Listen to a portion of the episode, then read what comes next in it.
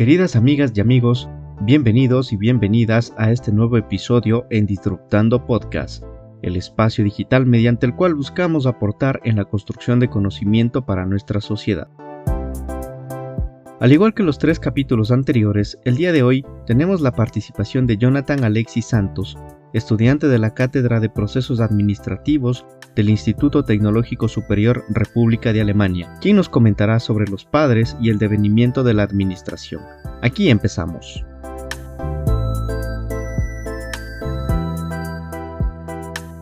Teoría de la Administración Científica. La Escuela de Administración Científica desarrolló un método racional para resolver los problemas de la organización, poniendo el énfasis en el diseño del trabajo, la selección científica y el desarrollo de los trabajadores.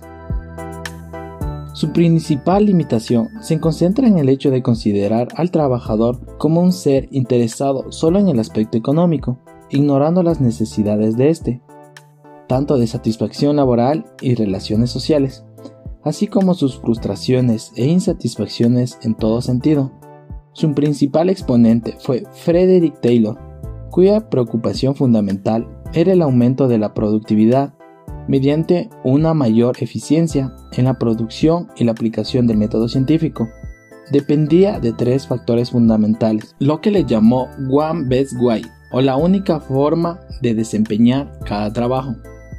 Taylor realizó estudios de tiempo y movimiento, señalando la necesidad de racionalizar los métodos de trabajo mediante la descomposición de cada tarea y cada operación de las mismas.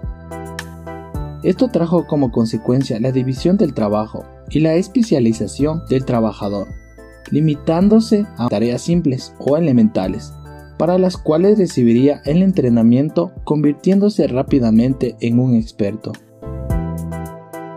En función de lograr la colaboración del obrero desarrolló la idea de remuneración basada en la producción. Los trabajadores que produjeran más ganarían más y viceversa, lo que denominó el sistema de tarifas diferenciales. Estableció premios e incentivos para cuando se cumpliese con la norma. Taylor catalogaba al hombre como un homo económicos, profundamente influenciado y motivado por las recompensas salariales, económicas y materiales señaló que la eficiencia no solo dependía del método de trabajo y del incentivo. Las condiciones más preocupantes para él fueron la adecuación de instrumentos y herramientas de trabajo, equipos de producción, la distribución física de las máquinas y equipos. Desarrolló cuatro principios fundamentales que permitían obtener un mayor rendimiento de la mano de obra y ahorro de los materiales. Estos fueron el principio de planeamiento, sustituir e improvisar por la ciencia mediante la planeación del método. Principio de preparación, seleccionar científicamente a los trabajadores de acuerdo con sus aptitudes, prepararlos y entrenarlos para producir más y mejor, de acuerdo con el método planeado. Principio de control, controlar el trabajo para certificar que se esté haciendo de manera correcta, según las normas previstas. Principio de ejecución. Distribuir las actitudes y atribuciones, responsabilidades, para que la ejecución del trabajo sea disciplinado.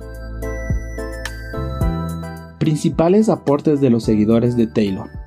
Dentro de los seguidores de Taylor es necesario señalar al aporte de Henry Gantt y los esposos Gilbert por su relevante aporte para el desarrollo de la teoría administrativa Henry Gantt mostró especial interés por el aspecto humano, reconsiderando el sistema de tarifas diferenciales de Taylor y desarrollando una nueva idea.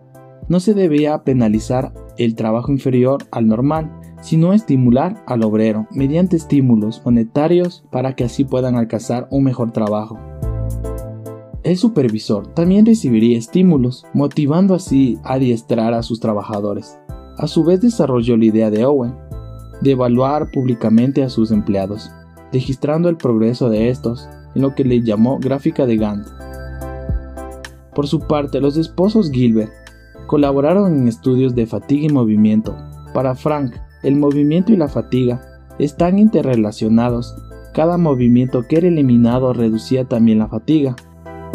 Lilian se concentró además en la forma de promover el bienestar del trabajador y en ayudarlos a alcanzar su pleno potencial como seres humanos.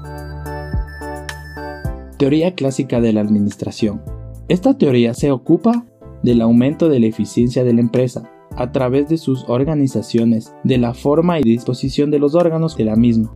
Además, aplica los principios científicos administrativos, poniendo el énfasis en la anatomía de la organización. La teoría clásica ve a la organización como un sistema cerrado, desconsiderando las influencias ambientales y realizando suposiciones irreales sobre la conducta humana. El principal exponente fue Henry Fayol, quien primero sistematizó el estudio del comportamiento administrativo y trazó un esquema de una doctrina coherente. Sostuvo que la administración era una habilidad y que los principios administrativos pueden y deben ser enseñados a la alta dirección. Dividió las operaciones administrativas en grupos y actividades relacionados entre sí. La teoría de la burocracia, cuyo concepto de burocracia está referido a caracterizar del diseño y la organización, consideró la burocracia como la forma más eficiente y racional que podían utilizar las organizaciones complejas para lograr un elevado grado de eficiencia y de control. Enfatizó la necesidad de una jerarquía estrictamente definida, gobernada por normas claras y precisas. La organización ideal sería una burocracia en cuyas actividades y objetivos se relacionaban entre sí. El modelo de burocracia resulta ser un modelo normativo que enfatiza la estructura organizada y cuyas funciones son de especialización. A su vez, establece rigidez y da origen a la formación de grupos cerrados. La teoría de las relaciones humanas. Mary Parker Folliet dirigió su enfoque de la administración hacia la conducta humana. Planteó la necesidad de las personas de trabajar en grupos, coincidiendo con el principio de Taylor, de que los trabajadores y la administración tienen un propósito común en tanto sean miembros de la organización. Su contribución más significativa son los estudios para alcanzar un medio más adecuado en la coordinación, postulando tres factores para que ésta fuera más eficaz el contacto directo con las personas interesadas, el comenzar desde el primer momento, la planificación, políticas y la continuidad del proceso. Por su parte, Chester Barnard, en su teoría de la vida organizacional, consideró a la organización como un sistema social que deben ser efectivos y eficientes. Una empresa solo puede ser eficiente si está totalmente equilibrada, para ello señaló que era necesario que los trabajadores aceptaran la autoridad de la administración. El enfoque humanístico se centra en dos aspectos básicos. El análisis del trabajo y la adaptación del trabajador. En este punto domina el aspecto productivo, la verificación, las características humanas de cada tarea exigida y la selección científica de los empleados, siendo los, los aspectos fundamentales la selección personal, la orientación profesional, los métodos de aprendizaje, la fisiología del trabajo y el estudio de los accidentes de la fatiga. La adaptación del trabajo al trabajador se caracteriza por la atención, los aspectos individuales del trabajo, estudios de la personalidad, la motivación y de los incentivos del trabajo, el liderazgo, la comunicación, las relaciones entre personas. Este punto caracterizó al modelo de los recursos humanos. La teoría de las relaciones humanas se inspira en los trabajos de Hugo Mustenberg, fundador de la psicología industrial. Mustenberg se propuso aplicar la psicología a la industria apoyándose en la obra de Taylor, señalando como su principal limitación el énfasis de las habilidades físicas de los empleados y la ignorancia de los factores psicológicos. Realizó varios aportes de la administración, entre ellos, estableció cómo podía obtener el mayor rendimiento a través de las condiciones psicológicas. Incluyó también factores como la monotonía, la fatiga, la tensión y el impacto de la influencia social.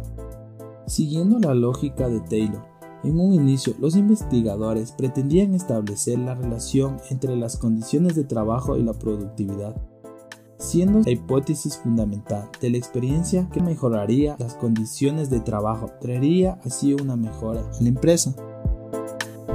El enfoque humanístico trajo una nueva visión de la administración que incluye la participación de los niveles inferiores en la solución de los problemas de la organización. el incentivo de una mayor relación y franqueza entre los individuos, la introducción de las ciencias del comportamiento en las prácticas administrativas, una actitud dirigida hacia la investigación y hacia el conocimiento más profundo de la naturaleza humana. Teoría científica del comportamiento. Los científicos del comportamiento se sostuvieron siguiendo la idea del hombre social. Explicaba de una manera más exacta la motivación del hombre, considerando que las administraciones deben adaptarse a las necesidades de los individuos, ya que el elemento humano es el factor determinante en los objetivos de la empresa.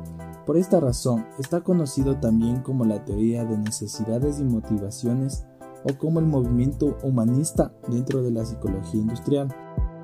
Otro de los exponentes más importantes de este enfoque es Douglas MacGregor, quien identificó en su teoría dos grupos de supuestos básicos a los cuales denominó teoría X, teoría Y. La teoría X plantea que las personas ven el trabajo como una necesidad. Por esta razón, considera a las personas como perezosas, egoístas, que se resisten al cambio y necesitan que las guíen. La teoría Y es la más oportunista y plantea que las personas tienen potencial de desarrollarse, de asumir responsabilidades y de perseguir las metas de la organización.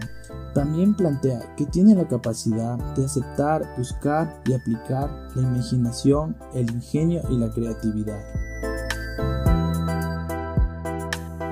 Queridas amigas y amigos, junto con Jonathan, agradecemos por atender este capítulo e invitamos a todos ustedes a escucharnos en nuestros próximos episodios en Disruptando Podcast.